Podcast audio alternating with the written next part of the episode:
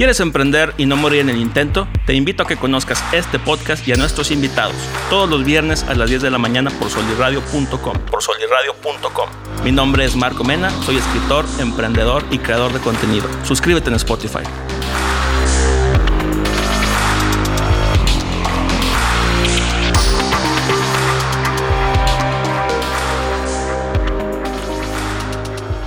¿Qué onda, mi gente bonita? Bienvenido a tu podcast favorito, Cómo Emprender y No Morir en el Intento. Yo soy tu anfitrión Marco Mena y te recuerdo que emprender no se trata solamente de poner un negocio o buscar dinero, sino hacer lo que te gusta y perseguir tu pasión.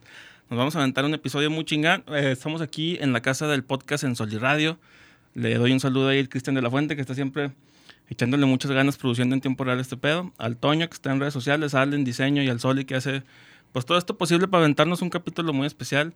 Eh, ahora tengo un invitadazo con el que ya tenía el rato eh, organizándolo para platicar. El buen Juan Márquez, mejor conocido como el J Nacro, güey. ¿Cómo estás?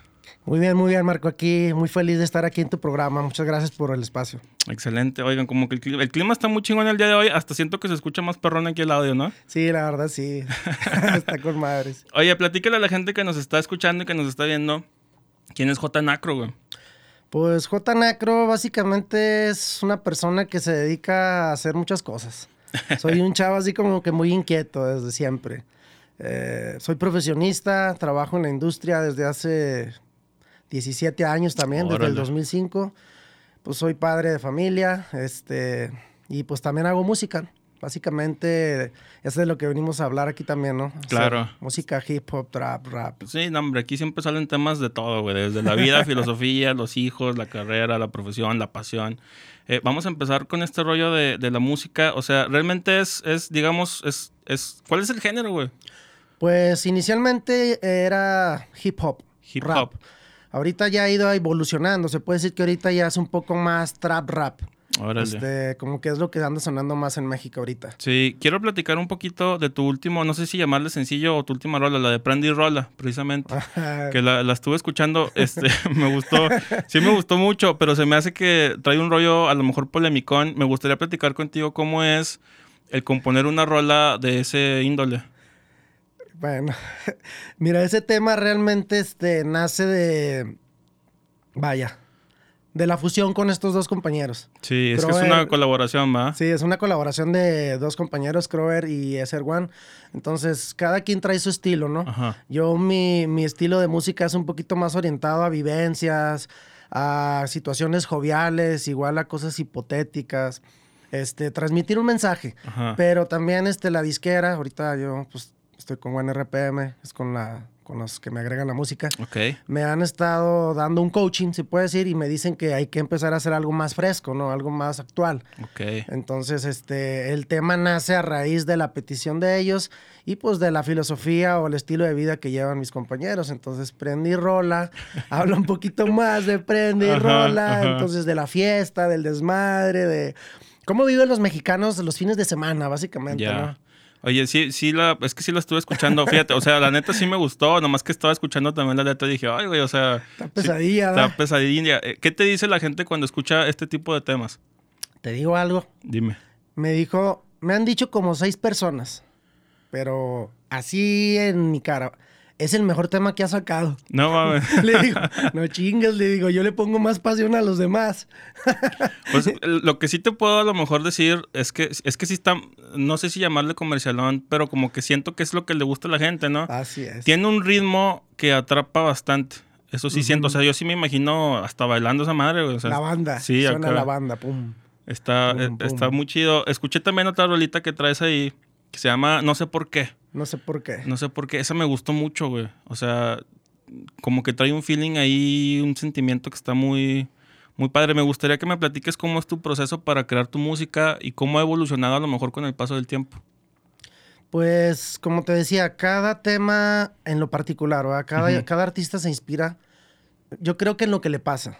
Yo creo que las personas que componemos música nos basamos en vivencias personales, en historias de amigos, en películas, en situaciones hipotéticas, Órale. en lo que la sociedad está viviendo. Entonces, eh, no sé por qué nace, pues realmente de esta pandemia. Eh, yo conozco muchas personas que están viviendo duelos, a raíz de lo de la, lo de la pandemia del COVID-19, hubo muchas separaciones, pues por todo lo que hemos vivido, ¿no? Claro. Por la, el, encierro, el estrés, la falta de empleo. Entonces, entre gente que se ha muerto o que hemos perdido, eh, entre divorcios, nace este tema de no sé por qué, que básicamente habla de esos duelos, de cómo, cómo se siente alguien cuando pierde a un ser querido y no entiende el por qué le pasan esas cosas. De eso habla ese tema. porque sí trae, este, escuché dos tres tuyas y sí trae como que un mensaje más profundo. O sea, si le piensas realmente algo trae, ¿no? Este, platícale a la raza cómo fue cuando empezaste en la música. Me estabas diciendo ahorita antes de empezar a grabar que empezaste más o menos allá, 2005, 2004. Sí. Este, pero ¿cómo, cómo fue eso, güey? Pues realmente yo oigo música desde los 13, hip hop. ok. Mi primer tema que yo escuché Bombiri Bye Bye de Cypress Hill. Y estaban dos güeyes quemando, precisamente. Así como que ahí donde andábamos estaban dos güeyes quemando que venían de Juárez. Y pues aquí en La Laguna no era muy conocido. Como que las fronteras era donde empezó este rollo. Y yo así como, ah, chinga, ¿qué música es esa? No, pues se llama rap. No sé si ubicas Cypress Hill. Sí, sí, sí, claro. Todos, yo creo que todos, ¿no? Entonces, ah, chinga, pues me empezó a gustar ese rollo. Y ya empezaba como que a escribir frasecillas, escribir este estructuras básicas, pero ya de una manera así más intensa, digamos más profesional, en el 2004, con unos amigos de ahí de la universidad, sacamos el primer disco. Se llama Urbanos Melodías, el grupo. Y hace cuenta que fue una producción con este Philly, el de los Gelocos. Ahora, un saludo. Un saludo para hermano Philly. Este, ahí fue el primer disco, digamos, ya pues, semiprofesional. Sí, ya armado realmente para que lo consuma la gente, ¿no? Sí, claro. Este, y posteriormente, pues ya seguimos así como que trabajando, ya me gradué, la industria, este, en el 2010 vuelve a nacer así como que la inquietud y saco mi primer álbum ya formal. De hecho, me lo produjo acá mi hermano Cristian. Cristian de la Fuente, mejor conocido como Mr. Stereo. Como el Mr. Stereo. Resulta que ahorita que llegamos aquí, que le cayó el Nacro a grabar, se saludaron el Cristian y él. Y dije, ah, cabrón, sí se conocen. Yo ya me imaginaba, porque Cristian está muy movido en todo ese rollo. Entonces, pues qué padre que hubo ahí la, colaboración. ¿Cómo fue la experiencia de grabar ya este, un disco con el Chris, pero pensando en algo más profesional, güey? Anda. Cuando lo empiezas a hacer como un hobby, se te hace bien sencillo dices tú, nah, pues chingas, es como jugar una piquita de fútbol, ¿no? Y sales y juegas y metes gol y, no hay fuera de lugar porque ahí no hay reglas.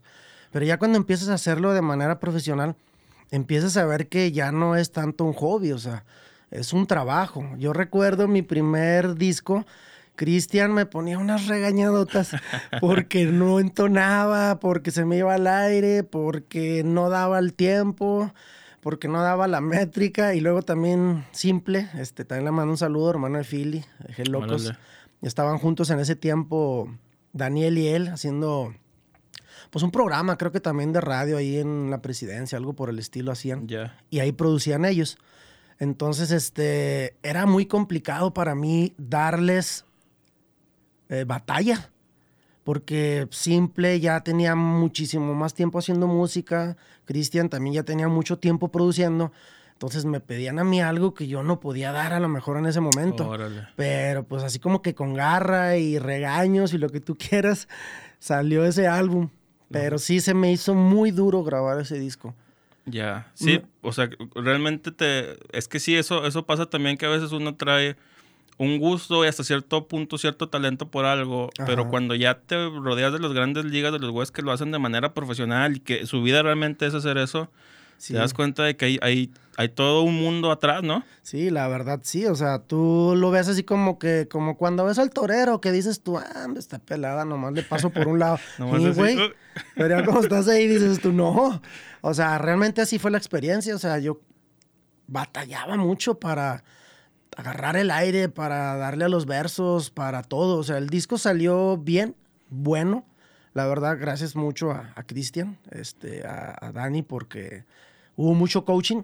Pero yo me comparo de ese tiempo ahora y digo, no mames, o sea, si hay una evolución, o sea, incluso en, las métricas, en la estructura, porque en ese tiempo no sabía yo de, de estructuras, o sea, no sabía que existía dobles tempos, triples tempos, no sabía que había versos, multiversos. No sabía nada de eso. Hoy ya lo sé, ¿va? Ya, oye, este, antes de continuar con el rollo de tu carrera, ahorita me llamó la atención algo que dijiste sobre a lo mejor ver, ver tu pasión como un hobby o ya como una profesión.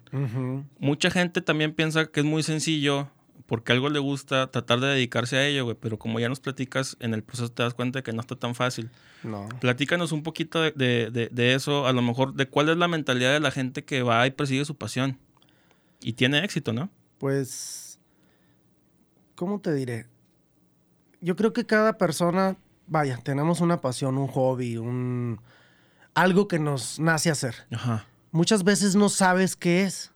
Yo me he dado cuenta que hay personas que quieren hacer algo, incluso ahorita, pues gracias a Dios, eh, siempre he trabajado en la industria.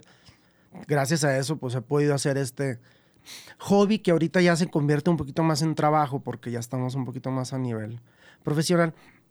Pero hay gente que no sabe qué hacer, o sea, afortunadamente yo lo descubrí a tiempo, siempre me gustó la música, pero no sé, o sea, es difícil, yo creo que es cuestión de disciplina es cuestión de pasión a lo mejor, es cuestión de formación, eh, no sé, o sea, yo creo que es una combinación de muchos factores para que la gente se arriesgue a hacer lo que le gusta y realmente se mantenga haciéndolo, porque en el proceso creativo mucha gente te va a decir cosas. Yo tengo amigos que son este, ciclistas, amigos que son este, DJs, amigos que son bueno, de muchos, de muchas, de todas las, vaya, de todos los hobbies o profesiones. Y con ellos me gusta platicar porque dicen, no, es que yo lo voy a hacer esto hasta que me muera, güey. Porque es lo que me nace, es lo que me hace ser yo. Si yo dejo de hacer esto, tengo un amigo que le mando un saludo, Emilio Gutiérrez. Saludos, Emilio. Este, dice, güey, cuando yo no le doy a la bici, yo me siento mal toda la semana. No estoy completo. Así, así con esa pasión. Y le digo, fíjate que eso siento yo cuando no hago música. Yo, si no voy a grabar, tengo que escribir o tengo que ensayar. Entonces, este, yo creo que todo eso es lo que hace que uno se mantenga firme, ¿no? O sea, creer en ti.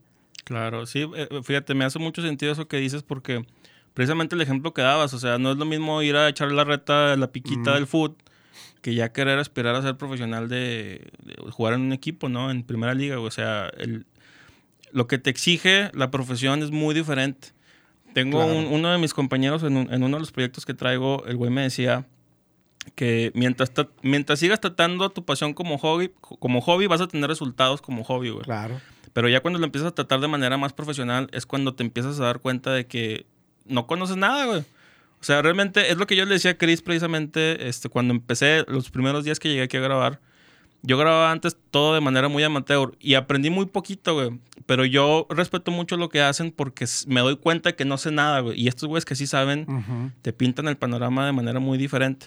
¿Cómo fue después de, ya llega 2010, grabas tu primer álbum con este, bueno, tu primer álbum profesional con el Chris, ¿qué sigue?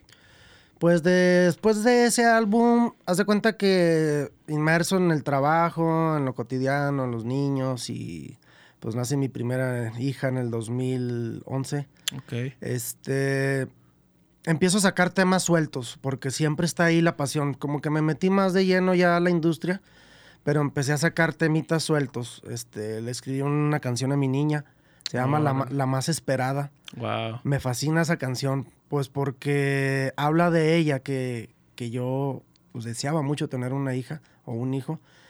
Y la gente que escucha esa canción a pesar de que todavía no tiene el flow de hoy, le gusta mucho, porque dicen que sienten la forma en la que transmitía yo ahí. Mm. Este, posteriormente salen otros temas sueltos, otros temas sueltos, y en el 2015 sale otro álbum.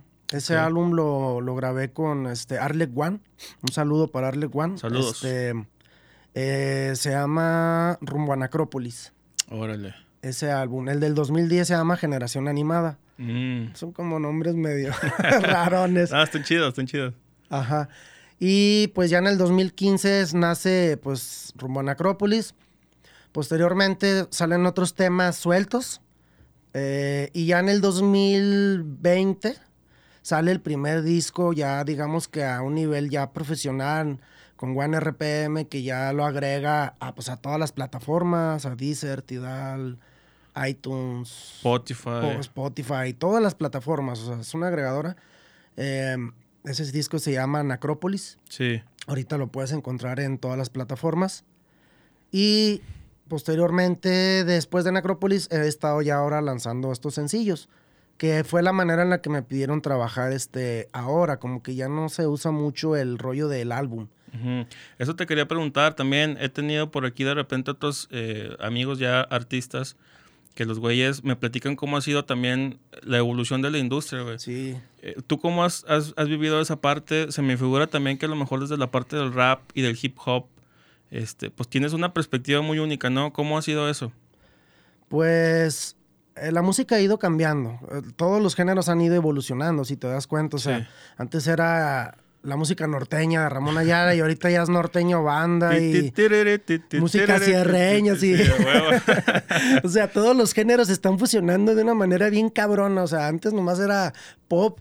Y hoy hay popetón y rapetón y trapetón y así como que muchas fusiones, ¿no? En cuanto a la música es lo mismo, o sea, empezó el rap, el hip hop con el estilo, pues, bombo y tarola, ¿no? El pum, pum, pa, pum, pum, pa. Ahorita ya no, o sea, ya es así como sonidos más sintéticos, ya más, este, hit hats, más, este, se oye más el... Eh, O sea, entonces ya ha habido, digamos, cierto cambio. Eh, por ejemplo, el trap es más este cantadito. Eh, la diferencia del hip hop o rap con el trap es que usas más melodías en el trap. Los coros son un poquito más melódicos cantados y se usan más sintetizadores. Entonces, como que a la raza le gusta más porque los coros son más prendidos, se te quedan más. ¿Este Post Malone es trap? Sí, Órale. Sí, o sí. sea, si te fijas, hasta suenan de repente ya como disco, o de repente fusionan el dance, el Sí. trance. Este, pues así es como se ha ido moviendo. Y en los discos es lo mismo, o sea, ya ahorita ni un artista saca un álbum. No, No, sé si no. te has fijado. O sea, realmente, ahorita lo de hoy es un sencillo.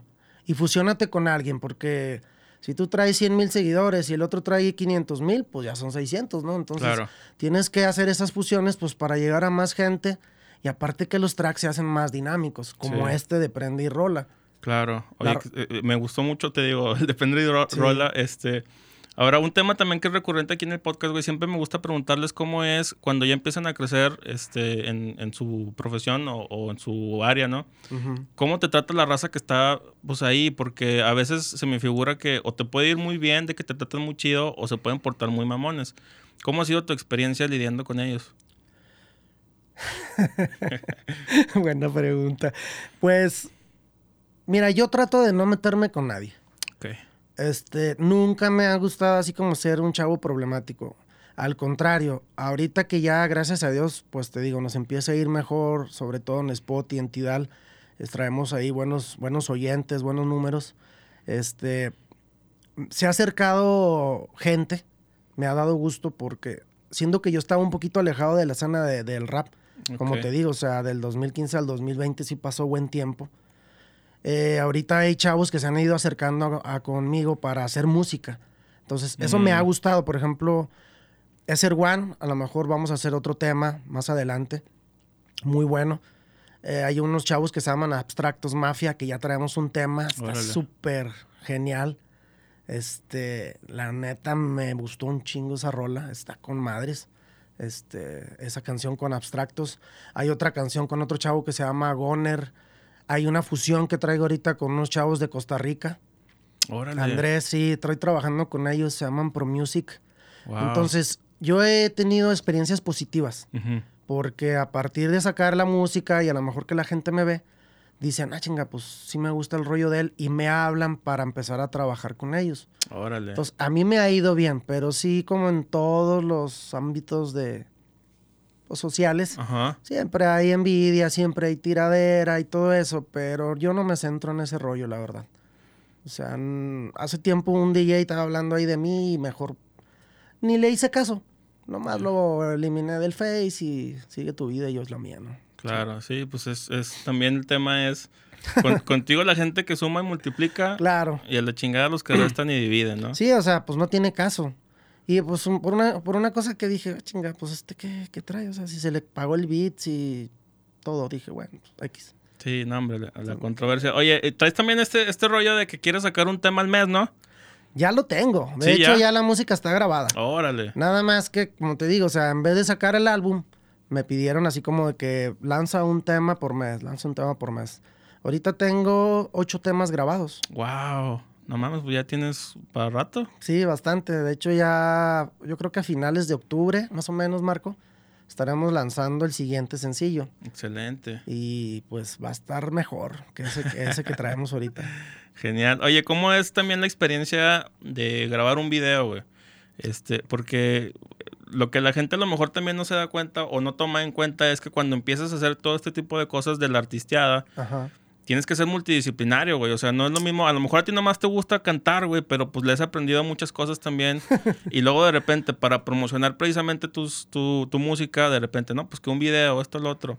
Este, y no, yo siento que no es tan fácil. Platícale a la gente cómo es eso. Pues mira, cuando eres independiente, como ahorita, es un, es muchísimo trabajo. Llega un punto en que ya estás saturado porque mm. es escribir, es buen tiempo y luego es buscar un ritmo. Luego es ir a grabar. Aparte, bueno, antes ensayar, grabar. Luego ya que está grabado el tema, pues afinar detalles. Luego después de que afinas los detalles, pues así como que buscar una portada. Ya después de la portada, subir la canción a la plataforma. En la plataforma tienes que subirle la letra, la portada, una descripción, tus redes, todo. Y luego ya después ver si no hay algún detalle. Posteriormente que ya está ahí, te vas a hacer el video. Bueno, ese es mi proceso creativo, ¿no? Este, buscas el video. En el video, pues es ver qué le queda al video, o sea, de qué estás hablando, este, más o menos de qué nos podemos inspirar. Y bueno, ya fijas una fecha, ¿no? Y luego de ahí buscar el traje de superhéroe. a ver qué te vas a poner, o sea, a ver qué te pones. Entonces, es un proceso creativo largo, que ahora entiendo que los artistas, pues por eso tienen un equipo detrás, ¿va? Alguien que publica, alguien que les ayuda a editar, alguien que les ayuda a escribir. Este, a mí me ha gustado porque yo siento que si el día de mañana llegamos más arriba, a mí no me cuentan, porque yo hace hacer todo ese proceso. Entonces, la parte de los videos es un reto porque tienes que actuar. O sea, la neta tienes que actuar, Marco. O sea, yo jamás en mi vida había actuado. Entonces de repente vas y te dice el productor, oye, no, pues que haz una cara así. O este, eh, camínale acá. O sabes que vas a salir haciendo una mueca. O vas a salir y empezar a hacer esto. O necesito que llegues a tal hora, a tal fecha, con esta ropa, o sea, esta indumentaria. Entonces, desde ahí es como que, ah, caray, o sea, te das cuenta que no está tan fácil, no está tan pelada hacer un video, la verdad. Este video último del, de Prendy Rola lo hicimos en un antro. Sí. O sea, es pedir el permiso, que nos dieran el permiso, luego invitar a mucha banda. Fue un evento a puerta cerrada. Este, y pues ahí empezar a hacer las tomas y todo eso. Nos llevó alrededor de 7, 8 horas hacer ese video. Órale. Sí, pues conlleva realmente mucho ahí esfuerzo de parte, no nomás tuya, ¿verdad? Sino de todo el equipo, o sea, que, hay detrás. Este, ahora, la verdad es que también me llama mucho la atención la parte de, de cómo es cuando empiezas a colaborar con estas otras personas de estas otras áreas. Este, o sea, cómo ha sido el proceso de a lo mejor recibir tanto retroalimentación como a lo mejor críticas constructivas o, que, o que ah, yo siempre em, soy fiel de que fiel partidario de que uno como emprendedor, o sea, emprendedor no de negocio, sino de que está persiguiendo su pasión, uno es curioso, o le gusta conocer cosas. ¿Y cómo ha sido ese proceso cuando tú empiezas a colaborar con pues, tantas personas, ¿no? En el proceso creativo. Pues ha sido un proceso, en lo personal, muy padre. Este, ha, sido un proceso muy padre porque me gusta aprender. O sea, soy una persona inquieta, soy una persona que le gusta aprender cosas nuevas, pero sí es algo que requiere mucha disciplina. Porque, por ejemplo, para empezar a hacer un post, o sea, yo no sabía cómo un editor, cómo meterle una foto y meterle mi logo. O sea, empiezas a ver así como de que tengo que aprender cosas. O sea, para escribir otro tipo de estructuras, pues tienes que empezar a leer cómo se hace un doble tempo o un triple tempo, o, te digo, haces un verso o un multiverso y no, no sabes cómo se hacen. O sea, tienes que empezar a investigar, ser autodidacta para poder evolucionar en esto que estás haciendo, ¿no? Autodidacta, eso se me hace una cualidad. O sea, a huevo la tienes que tener. A huevo, porque pues ¿quién te va a enseñar? A mí me decía una amiga, pero pues es millennial, ¿no? Llegando arriba a los 30, me dice, no, pues tú haz tus propias este, canvas y le pones esto y lo otro. Y yo, güey, pues es que no sé cómo. es que no, espérame, pum. En cinco minutos ella hizo así como que un desastre. Y yo dije, no chingues, tengo que aprender. Y me he puesto, o sea, me pongo a ver tutoriales de cómo escribir, de cómo crear un buen post, de cómo hacer una historia, de cómo etiquetar a la gente. O sea, ha sido un proceso complicado y realmente padre también, muy padre, que vas aprendiendo cosas nuevas, vas conociendo gente nueva. Este muchacho que te digo de allá de Costa Rica me ha enseñado mucho, es un productor de allá. Pro Music, un saludo para ellos. Saludos. Vamos a sacar un tema con ellos. Este, ahorita lo está trabajando. Este, tiene una producción muy, muy cabrona, la verdad, porque ellos como que pues también están muy fuertes en el rap allá en Costa Rica. Este, eh, estamos trabajando ese tema y él me está trabajando publicidad, eh, correo de medios, este, masterizando el tema así con muchos detalles. O sea, me ha estado explicando cosas que yo no sabía del medio. Como eso de un correo de medios, la verdad, no tenía la menor idea qué mm. era. Y ya él me explicó así como que todo lo que conlleva hacer eso, una rueda de prensa y todo. Y se me ha hecho muy interesante. Estoy aprendiendo mucho de él, de este chavo. Oye, qué, qué padre eso que platicas. Ahora, hay una cuestión que también me llama la atención, que es referente a la actitud, porque pues estamos hablando de, precisamente este, que a lo mejor necesitamos también nosotros ser autodidactas y más cuando estamos eh, queriéndonos dedicar a algo que pues realmente es, es, es complejo, ¿no? Yo también aprendí, por ejemplo, a editar, acomodar las cámaras, cambio de luces, este, un poquito del audio, que te digo que, que, yo veo a Chris y veo lo que hace y me impresiona porque yo le sé así muy poquito, güey. Sé lo suficiente para saber que no sé nada, ¿sí me explico? este, pero luego también hay gente que precisamente porque cree que no sabe, se limita y se pone en las puertas, güey. ¿Tú cómo ves esa parte? O sea, ¿qué le decimos a la gente que realmente trae algo ahí dentro, pero no lo explota porque siente que o no es capaz o que no va a poder? Pues yo te puedo decir que tienen que creer en ellos mismos. La clave para mí, para el éxito, para mí son dos cosas. La primera es que yo todo lo que he logrado lo hago por Dios. Y así como que no soy una persona que se da de golpes ni nada, ¿eh? ni voy cada semana a misa tampoco, no. Creo en Dios y Él siempre me ha ayudado en todo. Todo lo que Juan Márquez es o Jay Nacro es por él. Y quiero que esté bien claro aquí y en todos lados. Yo soy por él. Y la segunda es porque tengo fe en mí. O sea, yo creo que la gente es muy libre de creer lo que quiera creer. Y más hoy en día. Esa es mi sugerencia. Cada quien sabe lo que, a lo que cree. Pero si no crees en ti o no crees en alguien más, pues a mí se me hace que es difícil que puedas lograr una cosa. O sea, Tienes que creer en ti, tienes que ponerte una meta, tienes que crear un plan, una estructura, tienes que ver qué necesitas para lograr esa estructura y estar ahí, ahí dándole, dándole, dándole, Marco. Porque la realidad es esa, o sea, fíjate, yo platicando con amigos del Face, amigos que uh, tenía mucho que no veía porque ahorita ya empieza a crecer. J Nacro Company en Facebook. Síganme, amigos. Síganlo. este, hay amigos que me topo de la primaria, de la secundaria y me dicen, ¿te acuerdas cuando en una fiesta cantabas? ¿Y te acuerdas cuando improvisabas? Y yo, no mames. Sí, dices, ya desde morrillo cantabas. ¿Desde cuándo? No, desde que los 10 y luego llega otro y... No, a los 16 andábamos en la fiesta de Brenda X y también, güey, te subías y cantabas. Neta, o sea, no me acuerdo. Pero si te fijas, toda la vida, toda la vida he estado en esto de la música. Siempre firme, siempre con la ansiedad de lograrlo, siempre este, buscando cómo llegar. O sea, es lo que yo le puedo decir a la gente. Cree en ti, sigue tu pasión, traza un plan, no dejes que nadie te diga que no puedes, porque eso es lo principal. La gente te va a decir, no puedes, no lo haces bien, no sabes deja de hacerlo. Pero si tú les crees más a ellos que a ti mismo, ahí vas a quedar. Vas a marchar. Vas a marchar, o sea, tú tienes que romper esa, ese paradigma y, perdón que lo diga así, pero a veces el mexicano es el peor enemigo de un mexicano. Sí. O sea... Es, es la mentalidad del cangrejo, güey. Sí. O sea, te empieza a ir a ti bien y te quieren jalar. Ajá. Una vez leí por ahí una reflexión al respecto, que a la gente le gusta, o sea, a la gente le gusta que te vaya bien, pero no le gusta que te, que te vaya mejor que ellos, güey. Ajá. Entonces de repente ahí es donde te quieren jalar las patas para no, no, no verte crecer.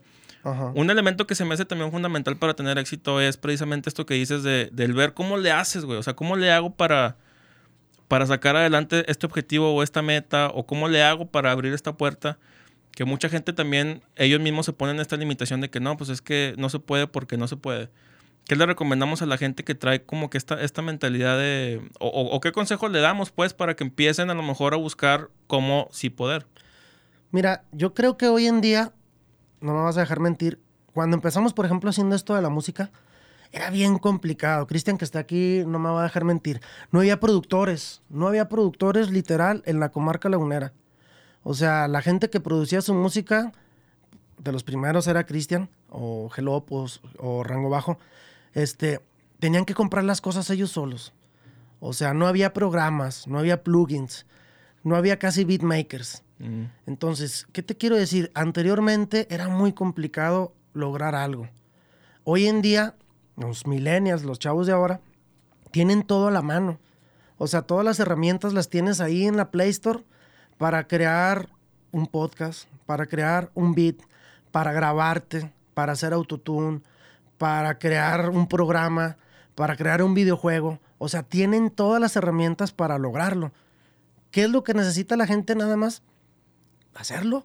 Disciplina, estudiar, ver cómo le hago. O sea, échate un tutorial, este, recrea lo que alguien está haciendo, mejóralo. La verdad, hoy en día la gente o los chavos de ahora tienen todo para lograr el éxito y pues está en ellos nada más que lo, que lo hagan.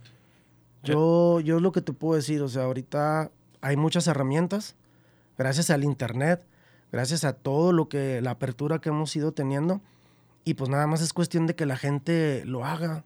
Hay mucha gente que no tiene disquera. Snow the Product, no sé si la conoces. No, no, no. Es una güera de Estados Unidos. Bueno, es mexicana, se fue a vivir allá. Tiene chingo de seguidores, Snow. Muy guapa la muchacha, rapea impresionante. Y la otra vez comentó que no tiene disquera. Y yo me quedé, no mames, ¿cómo no vas a tener disquera? O sea, si tienes dos millones de reproducciones en los videos. Y no, no tiene disquera. Entonces digo, chinga, si Snow puede, sola, cualquiera puede. O sea, es cuestión de querer, nada más. Es cuestión de, de lanzarte, de tener la actitud, de no dejar que la adversidad te venza, de ponerte a estudiar, de rodearte de gente que sabe. A mí eso me ha ayudado mucho. Le quiero mandar un saludo a, a Juan Black, mi productor también de Undernotas, a Strike Noise, mi beatmaker, a Crower, a todas las personas que han estado ahí ayudándome. Son gente que sabe mucho ya de este medio y me han estado dando retroalimentación. Y pues soy una esponja, o sea, yo absorbo todo lo que me dicen y lo pongo en práctica. Oye, sí, eso se me hace padrísimo. Voy a tocar un tema ahorita lo que acabas de decir, pero antes me quiero ir a otro rollo, güey. Que, que tiene que ver con, o sea, tú eres profesionista, has trabajado en la industria durante mucho tiempo, eres padre de familia, eres músico. ¿Cómo le haces para administrar tu tiempo, güey? Anda, pues se hacen milagros. La verdad necesitas mucho apoyo de tu familia para hacer esto. O sea, necesitas ser muy disciplinado. O sea, hacerte rutinas. Por ejemplo, yo cuando voy al, al- vaya, al trabajo, eh, me pongo a lo mejor a escribir en ese momento o me pongo a escuchar música nueva. En un ratito hasta cuando estoy en el baño. estoy así como que escribiendo estructuras. Este, no sé, o sea, es difícil, pero tienes que buscar tú la manera para darte esas mañas, o sea, de poder este, administrar tu tiempo y decir, pues ahorita estoy con los niños, ahorita estoy en el trabajo y ahorita estoy haciendo música y ahorita voy a escribir. Entonces, no te podría yo decir una clave, vaya. Cada persona es distinta y pues cada quien tiene que ir buscando así como que las formas de poder administrar su tiempo y hacer todo. Lo que sí te digo es que a veces ando para la mano. sí, o sea, me duermo bien noche. A veces ya me siento todo bien jodido. La vez pasada me arrimé cinco bedoyectas, así como que ya andaba bien madreado. Pero sí es muy complicado, o sea. Sí, pues es que es el sacrificio que no ve la gente, de, de, de, que realmente le tienes que meter mucho esfuerzo. ¿Cómo ha sido el apoyo de tu familia, güey? Vámonos primero antes a tus papás, o sea, ellos qué te decían cuando andabas en esto de la música. Ah, mi mamá siempre me ha apoyado. Era un chavo yo muy rebelde, la verdad, desde la prepa. O sea, si te fijas, bueno, no se ve aquí, pero usaba aretes. Este, traía un piercing aquí, traía un piercing acá. Cristian sí me conoció en esa época donde andaba así como que rapado y de repente traía trenzas como Alan Iverson. Órale. no, era un desmadre, la verdad. O sea, mi mamá me ha apoyado siempre. O sea, mi papá era más duro. Como, yo creo que como cualquier papá. Sí, como tiene que serlo, ¿no? Sí, mi papá era así como de que no mames, o sea, ¿por qué usas aretes? Pues si no eres mujer, ¿no? O sea, ¿por qué andas con esas cosas, con tu ropa toda bien guanga? Porque en ese tiempo, Marco, la moda era más floja.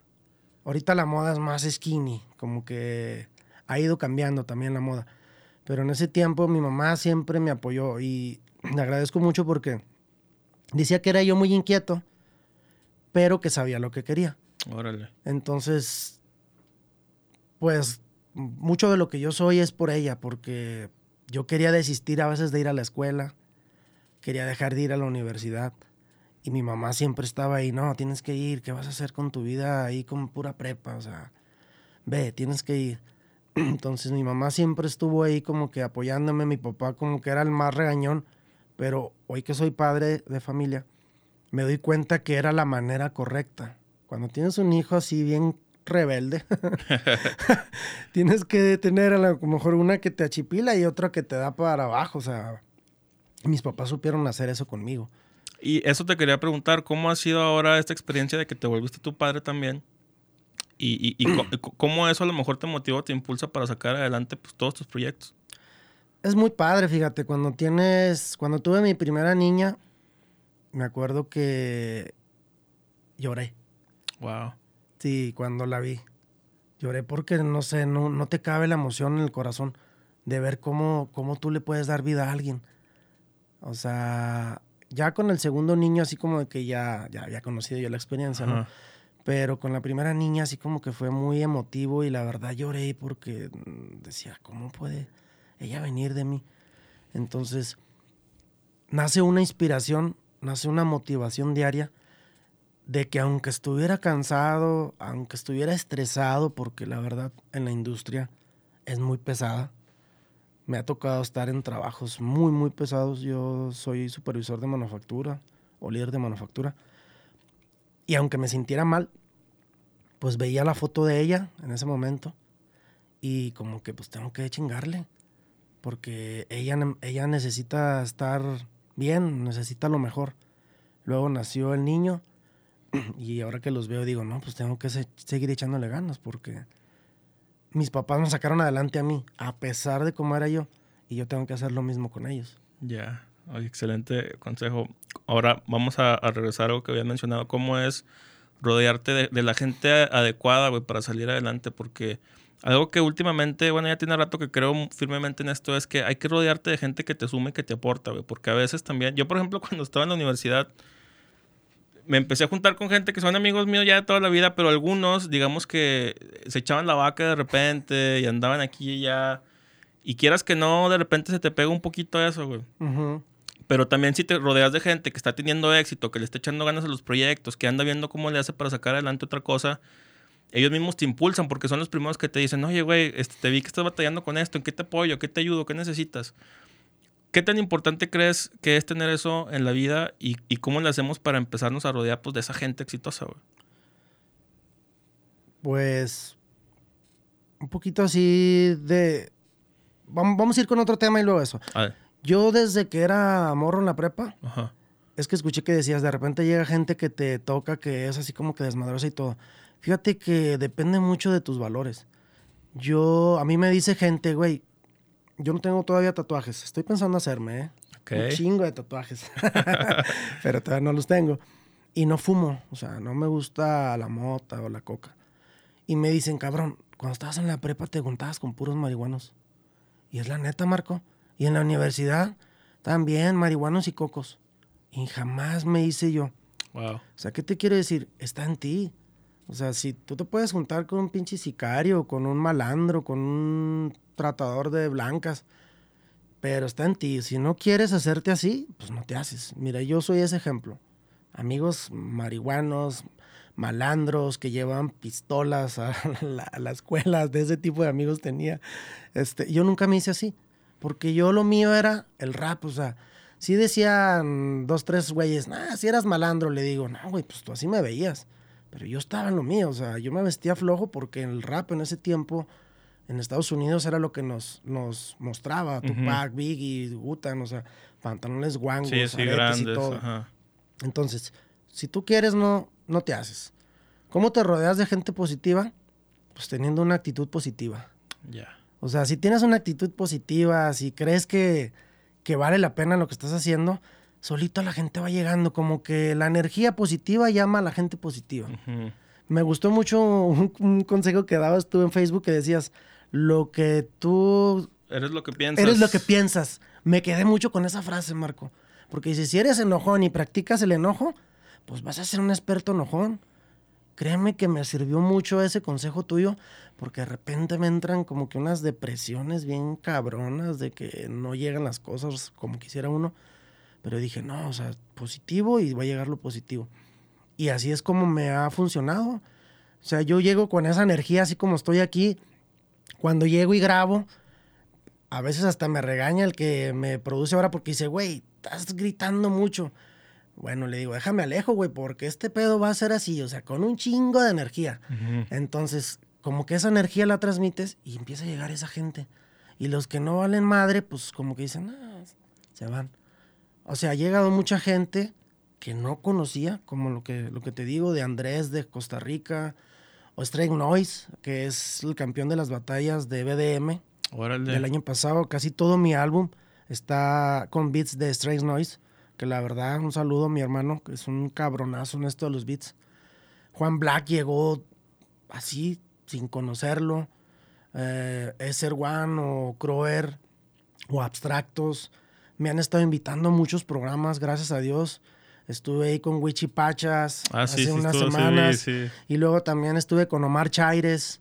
Estuvimos ahí con Omar Chaires en 101.9. No sé si se vale hacer sí, publicidad. Este, y ahorita contigo. Entonces las cosas llegan pues porque se pone uno la actitud positiva, mente positiva. ¿Crees en este rollo de la ley de la atracción? Sí.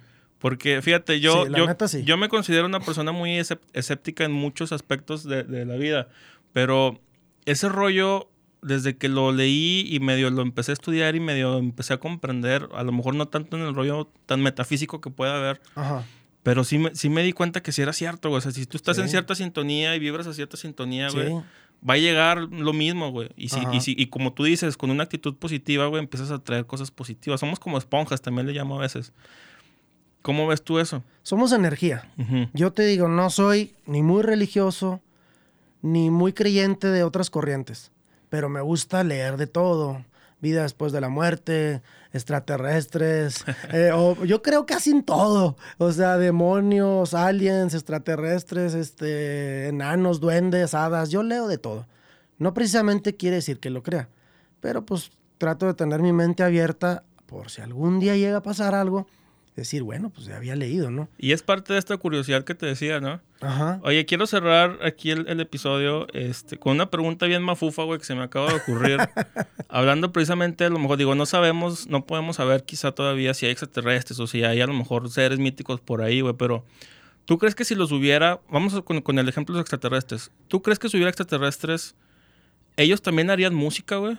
¿Crees que la música es un concepto universal? Yo creo que sí. Sí. Yo creo que sí, bueno, la música está desde que empezó la vida aquí en la Tierra, o sea, ya se empezaba a hacer así como que sonidos con piedras o con cuerdas o X. Pero si está medio fumada la pregunta, la neta. Pero yo creo que sí, sí les gustaría el ritmo, cómo suena, ¿no? Es que yo, yo siento que eh, la música llama, ¿no? O sea, como que algo trae. Cuando escuchas así la música, por eso todo el mundo o la mayoría de la gente tenemos un género que nos mueve más que otro, porque como que nos hace resonar así hasta lo más profundo de nuestro ser. Y me quiero imaginar, a lo mejor lo estoy, lo estoy este, adaptando demasiado al ser humano, pero yo me imagino que si hubiera otros seres en otros lados, también harían este tipo de cosas con la música. Como que la música es un concepto que terminas encontrando a lo largo de la evolución, porque te mueve tanto, no te toca fibras así muy, muy particulares. Este, oye, ya para despedirnos, ¿qué le recomendamos a la gente que nos está viendo, nos está escuchando, que se quiere dedicar a la música, güey, pero que a lo mejor al principio anda batallando, o que no cree en sí misma, o que no sabe por dónde darle? ¿Qué le decimos a ellos?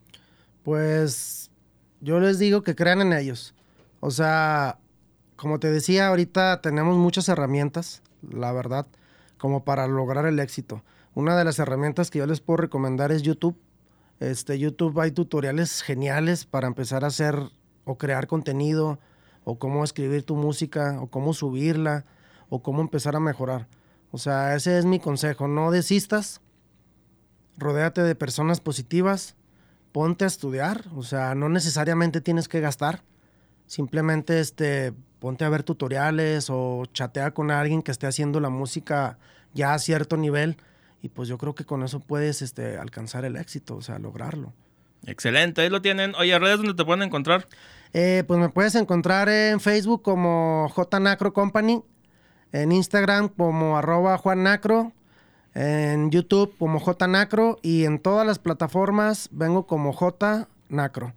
Excelente, para que se den ahí una vuelta a escuchar los nuevos temas de mi compa, que va a estar sacando un tema nuevo cada mes. Sí, próximo mes ya está listo el, el video, el tema y todo el rollo, ya está. Te agradezco muchísimo por darte la vuelta, carnal. No, muchas gracias a ti, Marco. La verdad, este, es un placer estar aquí en tu programa. Eh, te deseo todo el éxito del mundo Gracias. y me parece un excelente espacio para que jóvenes como yo, que estamos emprendiendo, que estamos buscando nuestro sueño, pues nos den esta, este espacio, este cachito de tiempo para poder expresarnos. Es muy grato para mí, la verdad. Gracias, no, hombre, encantado. Y recuerden darle like aquí a la página de Soliradio y a la página de Marco Mena. Estamos en todos lados, ahí nos pueden encontrar Facebook, Instagram, YouTube y Spotify o en tu este, eh, plataforma de podcast preferida. Así es. Les agradezco por vernos, nos vemos en otro episodio. Hasta luego. Vientos. Va. La manera de comunicar evoluciona. Escuchas soliradio.com. Comunicación directa contigo. soliradio.com. Expresiones de última generación. Escuchas soliradio.com.